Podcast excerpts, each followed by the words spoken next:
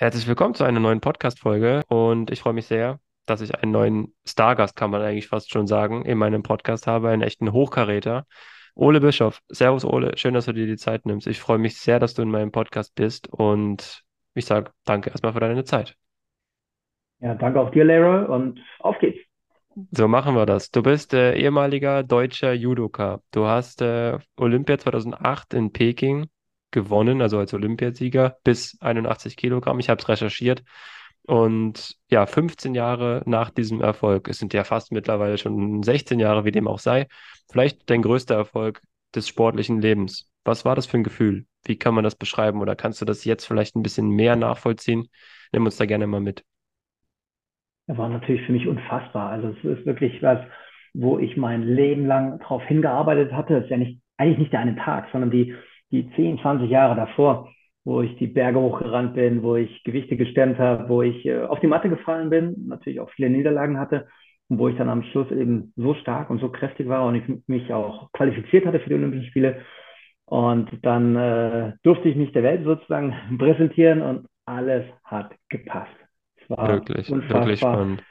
Und dann nach wirklich im letzten Kampf so, äh, der Gong ertönt, ähm, die Kampfzeit ist vorbei, ich weiß, ich habe das Ding, ich falle nach hinten. Also das, ja, kann ich nur jedem gönnen, dass es auch mal hat. Ja, guckst du dir das manchmal noch so im Nachgang als Revue irgendwie an, dass du sagst, vielleicht, wenn es dir mal, gibt es ja auch Phasen, wo du sagst, ja, jetzt habe ich vielleicht Selbstzweifel oder ich denke so, mh, hm, da könnte es noch ein bisschen weitergehen, dass du dann nochmal überlegst und schaust, jetzt habe ich nochmal Lust, mir das von 2008 anzuschauen? Ist eigentlich eine gute Idee. Ja, stimmt. Das ist in Phasen, wo ich mal ein bisschen down bin, wo ich mir das einfach nochmal anschaue. Aber nee, habe ich noch nicht aktiv gemacht, dass ich dann das Video einfach raushole. Aber es ist natürlich schon so, dass mir die Bilder immer wieder gezeigt werden an verschiedensten Stellen und dann freue ich mich auch. Ja, und dann ja. sind die Emotionen wieder da.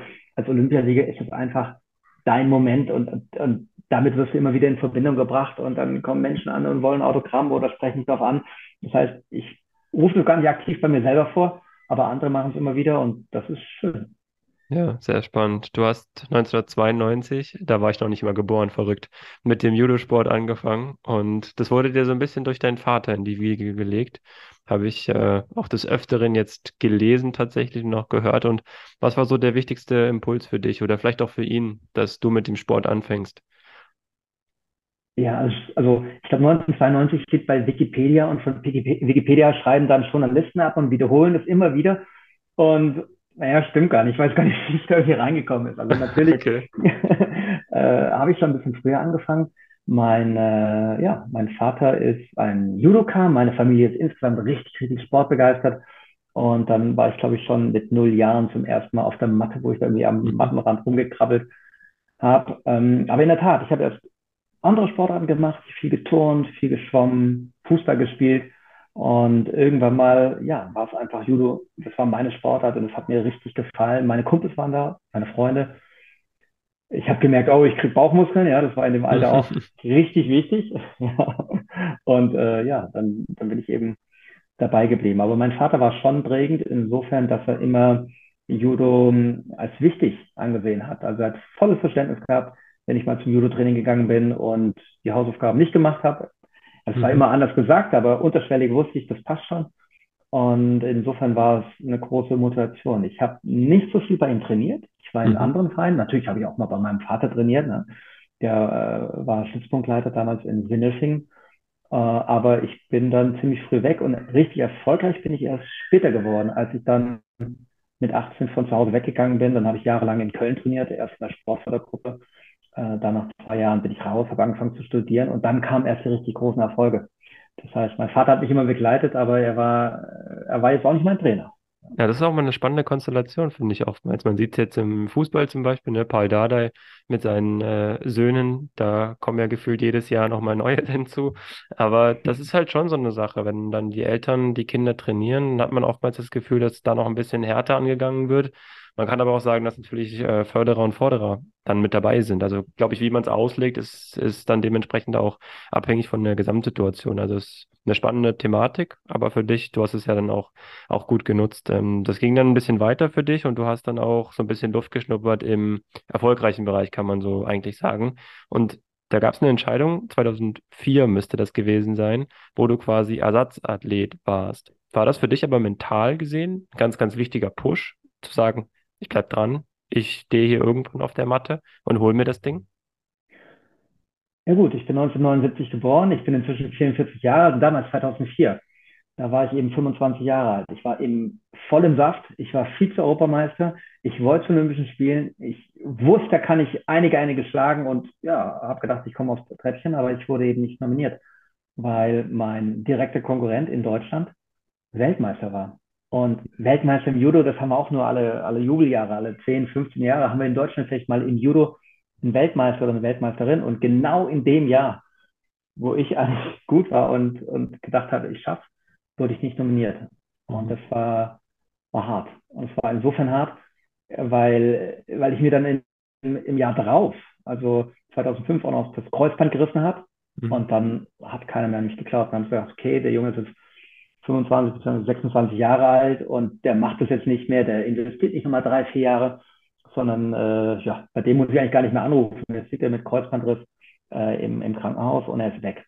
Und äh, da habe ich mich hochgerannt, habe mir überlegt, ja, wie ich denn wirklich jetzt so aufhören und die, die Überlegung war wirklich knapp, ja, aber die Liebe zum Sport war so groß, dass ich dabei geblieben bin und dann 2008 meine ersten Olympischen Spiele gekämpft habe. Und da war ich schon 28 Jahre alt, was ja doch nicht mehr jung ist. Ja. Und dann hat es auf Anhieb geklappt. Dann war ich auf den Tag fit und, und ganz oben. Aber dieser Moment 2004 war, oder 2005 dann mit Kreuzband, das war beides. Also 2004 eben nicht nominiert, war ich zu Hause, durfte zuschauen, wie mein äh, Konkurrent Florian Banner dann eben zur WM gefahren ist.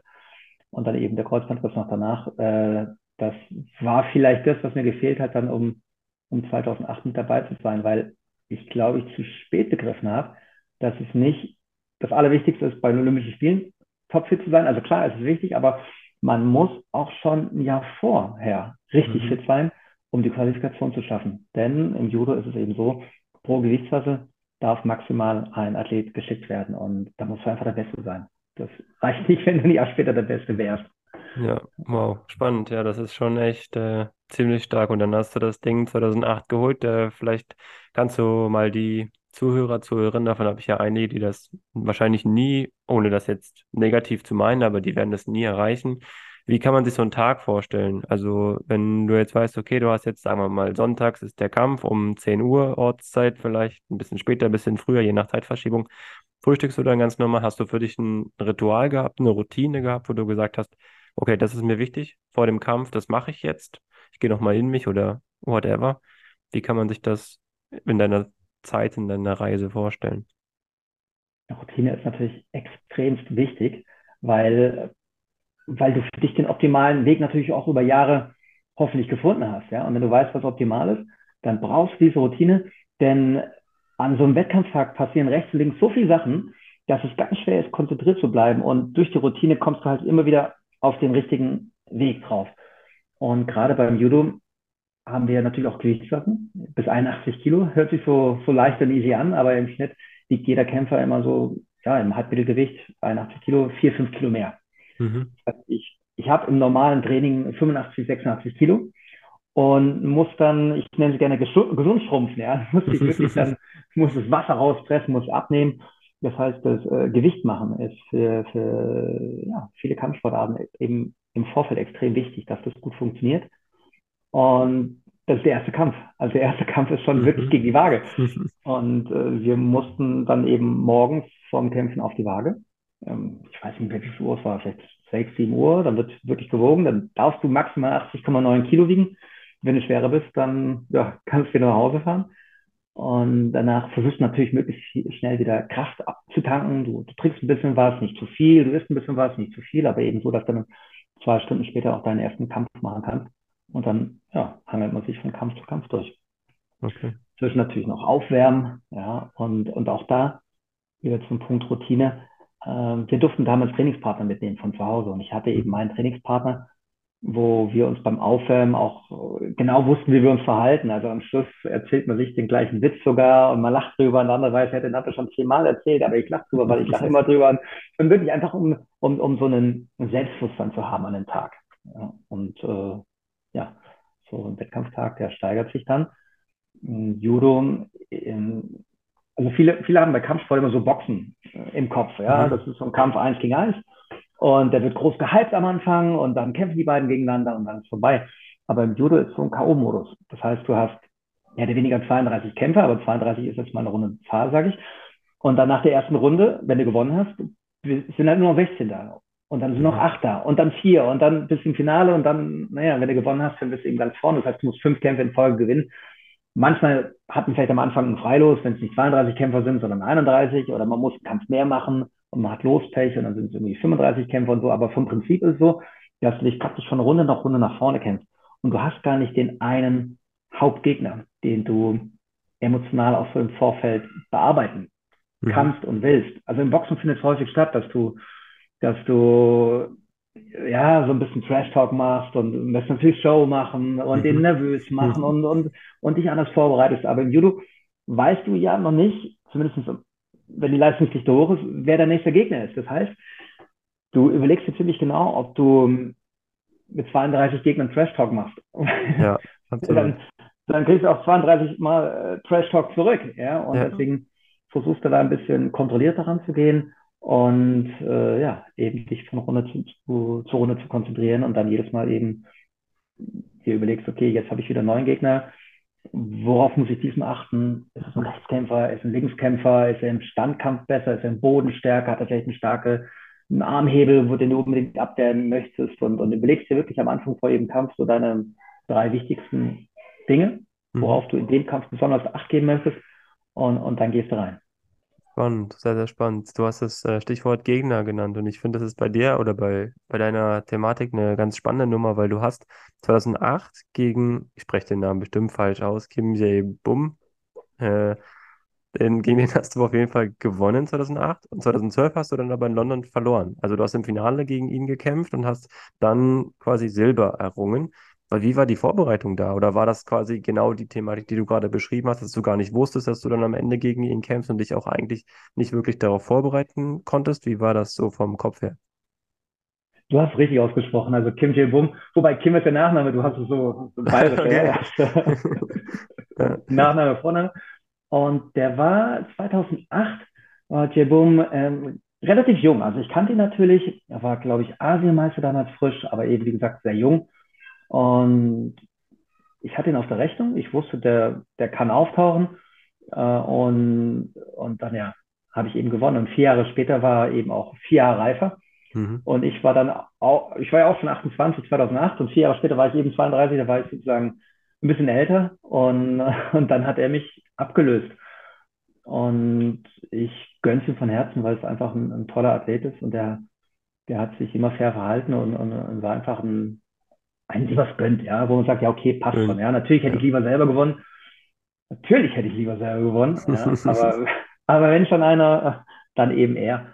Und insofern war das dann ähm, verdient. Wobei, naja, vier Jahre, da ist ja schon eine große Zeit dazwischen. Also ähm, wie man dann in die Kämpfe reinstartet und mit der Favoritenrolle dann gerecht wird oder vielleicht, wenn man ein paar nicht so gute Turniere danach hat, dann ist die Favoritenrolle vier Jahre später gar nicht mehr so hoch, zumindest in Fachkreisen und die externen, die, die, die Medien, die nur alle vier Jahre drauf gucken, denken, ah, das ist der große Favorit. Ja, da ändert sich schon viel im, im, im, ja, in der Psyche. Jetzt kommt eine kleine Werbung. Aufgepasst, liebe Leute. Denn du kennst vielleicht das Gefühl, Pasta hier, Pasta da das ist irgendwie alles immer das gleiche oder dasselbe. Jetzt habe ich aber was ganz Neues für dich. Denn Just Taste bietet die Möglichkeit der Gemüsepasta.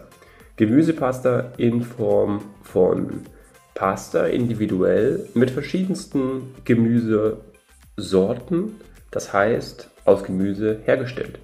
Vegan, glutenfrei, die beste Alternative für Pasta. Und das Schöne daran ist, diese Gemüsepasta, die schmeckt auch noch. Just Taste hat vor allem Sorten wie Kichererbsen oder auch mit einem schönen Minzpesto. Das macht richtig, richtig Spaß. Süßkartoffel ist auch mit dabei. Also du kannst da gerne mal im Online-Shop schauen und das Schöne ist, du bekommst auch noch 10% mit dem Code Leroy10 auf deine nächste Bestellung. Also ich würde sagen, schau einfach mal in den Online-Shop, ist in den Shownotes verlinkt. Just Taste Gemüsepaste auf einem ganz, ganz neuen Level und Niveau. Das macht richtig Spaß und ich würde sagen, jetzt geht's weiter mit der Podcast-Folge. Du hast die Information. Just Taste ist ein Muss. Viel Spaß. Werbung Ende. Okay, spannend. Du bist dann seit 2011 jetzt auch Botschafter für L'Oreal Sport for Good. Das finde ich insofern spannend, weil du ja auch zum Beispiel mit, nicht nur mit dem Judo, aber auch mit Triathlon zum Beispiel auch viel zu tun hast. Jetzt in Hamburg ist ja auch mal eine spannende, spannende Thematik. Was glaubst du, ist gerade so bei erfolgreichen Sportler, Sportlerinnen so wichtig oder vielleicht die wichtigste Eigenschaft? Wir separieren mal vielleicht ein bisschen nach oben zu kommen und oben zu bleiben. Das sind nochmal auch Unterschiede, auch in der mentalen Vorbereitung. Und ja, was ist da so für dich der spannendste Punkt, vielleicht, den du jetzt aus deiner Erfahrung berichten würdest? Also, das ist natürlich eine richtig schöne Belohnung, dass wenn man in seiner Sportart top ist, dass man auf einmal zu Events oder, oder Veranstaltungen eingeladen wird, wo eben auch andere Top-Sportler sind. Ja, dann sind eben auch, wie du es gesagt hast, Triathleten oder Tennisspieler, Leichtathleten oder Ringer. Und, und dann darf man sich austauschen. Laureus ist von uns eine, eine Charity-Organisation, wo wir, wo wir Geld generieren, ja, und dieses Geld dann für einen guten Zweck ausgeben, für verschiedene mhm. Projekte. Ich habe ein Projekt in Köln, das läuft sehr gut und ja, wir, waren jetzt letzte Woche auch zum Beispiel, das ist jetzt wirklich reiner Zufall, waren wir zwei Tage in Altenmark in Österreich mhm. und dann haben uns da als Botschafter getroffen und überlegt, wie wir in die, in die Zukunft gehen und wie wir Geld ausgeben und da war auch mein Projekt eben mit dabei. Und ja, das ist einfach schön da. Also wir, wir generieren gerade von meinem Projekt jetzt 50.000 Euro pro Jahr und das ist eine Fördersumme, mit der kann man auch richtig was bewegen. Ja. Also ja, insofern finde ich toll, dass es diese Plattform Laureus gibt und dass wir es eben da auch schaffen durch verschiedene Veranstaltungen, Tombola und Verlosung und Charity Golf und was nicht alles gibt, da, da, da was auf die Beine zu stellen was ja auch zurückzugeben für, für Kinder in benachteiligten Situationen. Ja. ja. Und äh, natürlich hört es dann nicht nur bei der Charity auf, sondern man spricht auch abends miteinander und, und erkennt so ein bisschen, wie die anderen ticken. Und wenn sie eins gemeinsam haben, ist, die sind alle verrückt. Ja, die ja. verrückt und, und gehen, durch, gehen durch Widerstände durch und wollen jetzt viel erreichen. Und, und man kann auch langweilig und verrückt sein, ja. Also richtig verstehen wir da, ja. Also es gibt auch Leute, die sind von außen her so ein ganz ruhiger See. Aber man merkt schon im Gespräch mit denen, die haben eine Leidenschaft und die haben ein Feuer und die haben was für sich selber gefunden, was sie halt Hammer finden. Und was gibt Schöneres im Leben, wenn man weiß, hey, da ist was und da bin ich, bin ich richtig drin. Weil, weil es, glaube ich, auch leicht passiert in unserer Welt, dass man ähm, sein Leben lebt, aber irgendwie so, so die richtige Leidenschaft nicht findet. Ja? Und das, ja, gerade wenn man unter Sportler ist, dann merkt man, irgendwo gibt es da einen Funken und, und das ist schön. Ja, also wenn du mich fragst, ja, was haben die alle gemeinsam? Ja, die sind irgendwie positiv verrückt und die haben was gefunden, wofür sie richtig brennen. Zumindest haben sie gebrannt bis zu ihrem großen Erfolg. Manche machen dann weiter, brennen nicht ja. mehr, ja, haben trotzdem die Qualität, dass sie trotzdem noch oben mit dabei sind, aber, aber der Großteil ja, ist schon begeisterungsfähig und, und auch optimistisch. Sehr spannend. Ja, also was ich immer gerade, glaube ich, so als Add-on zu der Sache, die du gesagt hast, nochmal sehr spannend finde, ist, ich meine, kann man auch ehrlich und offen sagen, ich meine, wir haben jetzt keinen großen Kontakt vorher gehabt, wir kennen und kannten uns nicht und man hat halt aber die Möglichkeit im Sport oder aus dem Sportkontext heraus einfach ein sehr schönes, nettes Gespräch über eine gewisse Zeit lang zu führen. Und in welchen Bereichen ist das sehr oft gesehen, dass man längere Gespräche über ein gewisses Thema führen kann mit Menschen, die sich vorher gar nicht kannten. Das sind Dinge, Musik, Sport und vielleicht noch irgendwie gutes Essen und gute Getränke oder so, ne? Und das sind, glaube ich, auch, ist auch ein Punkt, dass man einfach so dieses, diese, diese Verbindung zueinander in einer gewissen Form aufbaut. Und ich finde, das macht es irgendwie auch besonders. Das merke ich in meinen Podcast-Gästen jetzt immer und in den Podcast selber, dass das einfach eine schöne, eine schöne Verbindung ist, die man ja auch leidenschaftlich ja, konnektiv irgendwie nutzen kann. Und ich glaube, das ist einfach das, das Großartige. Und das ist genau der Funke, den du, den du angesprochen hast, den es auch gilt, dann weiter zu fördern und zu fordern. Also von daher, alles richtig gemacht. Sehr spannend. Ein wichtiger Punkt vielleicht, so Richtung Ende der Podcast-Folge, finde ich ja auch immer so dieser Begriff ewige Talente. Wahrscheinlich hast du auch des Öfteren hm, Sportler, Sportlerinnen gehabt, wo du sagst, boah, die sind so gut, die haben irgendwie was, die haben so eine, so eine Finesse und da ist, ist mehr hinter, aber sie schaffen es nicht, nach ganz oben zu kommen. Ist es genau dieses Mentale, was dann blockiert? Oder ist es einfach, dass sie dann ab einem gewissen Punkt vielleicht einfach so, ja, sich ausruhen auf der ganzen Sache, dass sie sagen, okay, sie sind schon gut genug? Oder wie würdest du das beschreiben?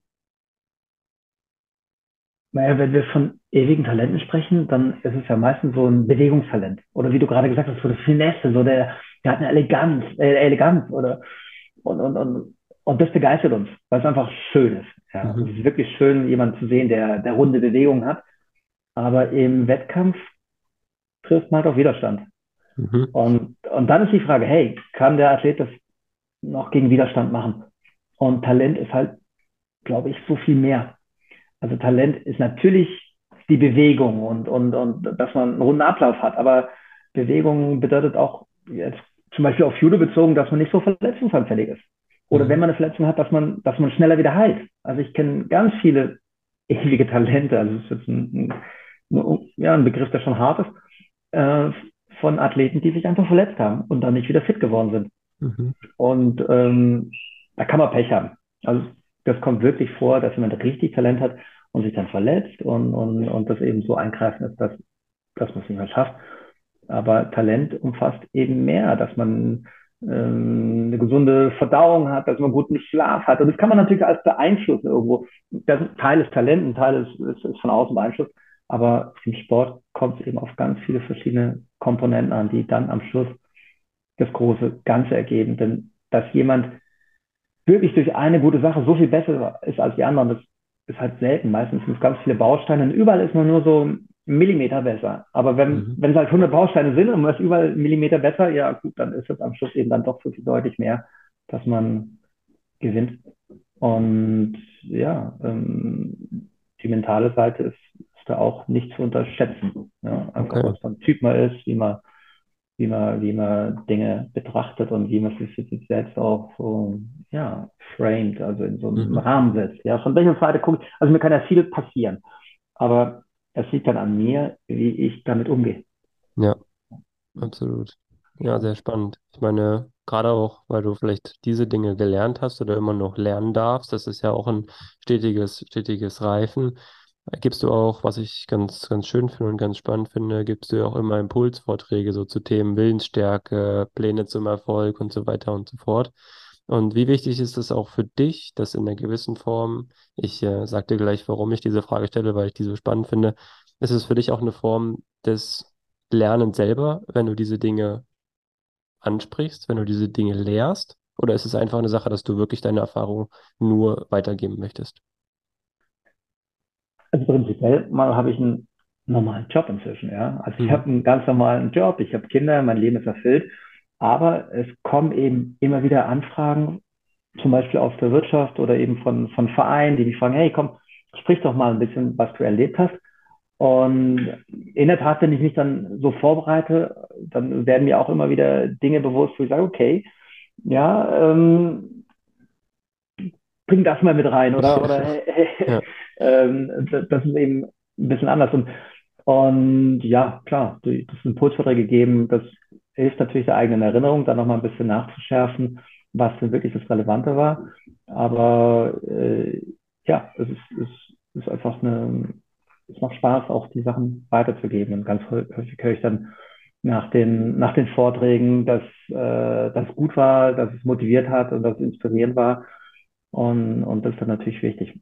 Man darf sich aber, glaube ich, als Keynote-Speaker auch nicht nichts vormachen. Ja, manchmal wird man einfach auch gebucht, weil weil es da von der Firma eine, eine, ja, so, so eine Veranstaltung gibt und äh, wir brauchen noch ein bisschen Unterhaltung. das da steht man vorne und erzählt lustige Geschichten aus der Vergangenheit und trotzdem sind alle glücklich, weil man sich dann am Budget danach dazu austauschen kann und dann eben noch ein, ein Foto macht. Ja, so eine Mischung, wo man gebucht ja. wird. Okay, spannend. Nee, weil ich, weil diese Frage habe ich jetzt äh, wirklich explizit gestellt, weil ich das bei mir ganz stark merke, dass so mit den Athleten, Athletinnen oder mit Sportlern allgemein zu sprechen, dass es einfach eine Sache ist, der ich lerne dann auch dazu.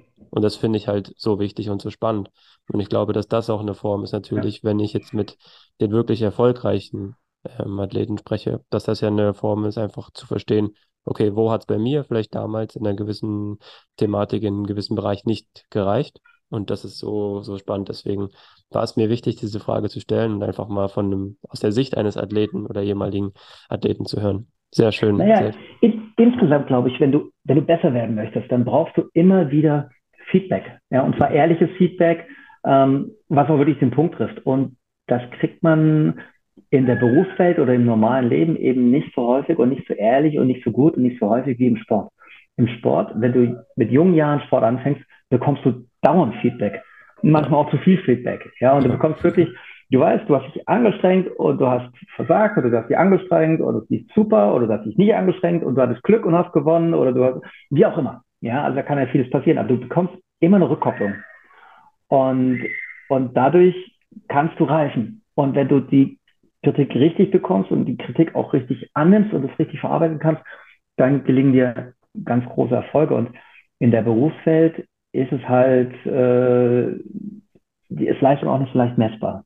Ja. Im Judo weißt du, ich hau den anderen auf den Rücken und, und habe den Kampf gewonnen. In, in der Berufswelt manchmal machst du ein super tolles Projekt und äh, es wird irgendwie von außen schlecht geredet oder politisch wird ein anderer bevorzugt oder wie auch immer. Da, da gibt es viel mehr Möglichkeiten, rechts und links abzuweichen und, und, und Leistung ist häufig eben nicht ganz leicht ja, messbar und deswegen wird der Sport gern hergenommen. Und ähm, ja, kann man die ein oder andere äh, Lehre rüberziehen. Sehr spannend. Ich habe noch eine spannende Frage, die stelle ich jedem Podcast-Gast in meinem Podcast-Format, weil ich das äh, ja so, so wichtig finde, auch dieses, dieses Denken ein bisschen zu erweitern. Und zwar, welchen Podcast-Gast würdest du denn in meinem Podcast-Format sehr gerne einmal hören? Vielleicht in Zukunft auch mal sehen, keine Ahnung, wenn das dann mit dem Videoformat etabliert wird wenn dann die Zeit äh, das zulässt. Und ja, welche Person findest du so spannend, wo du sagst, oh, die, die reizt mich, da möchte ich so viel mehr noch erfahren. Das juckt mich irgendwie, das mal beim, beim Leroy zu hören. Ja, ich habe mir auch schon natürlich die ein oder andere Podcast-Folge von dir angehört und den Julius Trink, den kann ja. ich euch wirklich nur empfehlen. Gut, der ist jetzt eben schon gelaufen, aber wenn ihr nicht wisst, welche Folge ihr als nächstes euch anhört, dann hört euch den Beachvolleyballer Julius Trink an, weil ja, ich ihn eben auch äh, persönlich kenne und, und wirklich viel gelacht habe bei der Folge, weil, weil er es wirklich gut erzählt und, und, und, und ja, weil, weil, ja, weil man eben viel mitnimmt. Jetzt hast du mich natürlich nach vorne gefragt. Den Julius kannst du wohl nicht zweimal einladen. Äh, wenn, wenn, du noch einen Judoka einladen möchtest, dann finde ich die Anna-Maria Wagner natürlich toll, mhm. unsere Weltmeisterin. Aber wenn es eben aus einer anderen Sportart sein soll, dann ja, wäre doch mal ein Ringer. Ganz interessant zum Beispiel der, der Frank Städtler. Ja, Denn okay. äh, Frankie ist äh, auch richtig äh, unterhaltsam.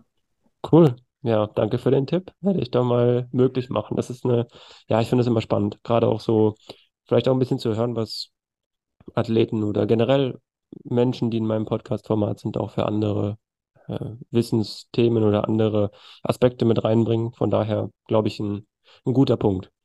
Sehr schön. Ole, du hast es geschafft. Du hast meine Fragen formidabel beantwortet. Es hat mir sehr viel Spaß gemacht, mit dir zu sprechen. Und ich glaube, man konnte auch vielleicht, wenn das jetzt nicht so ein extrem langes Podcast-Interview war oder ist, wie es bei anderen Podcast-Formaten so der Fall ist, wo man drei Stunden spricht, konnte man, glaube ich, sehr viel rausziehen. Und man hat gemerkt, dass du einfach diesen Sport lebst, ja, und diese Leidenschaft hattest und hast. Und das macht es genau so, wie es sein soll.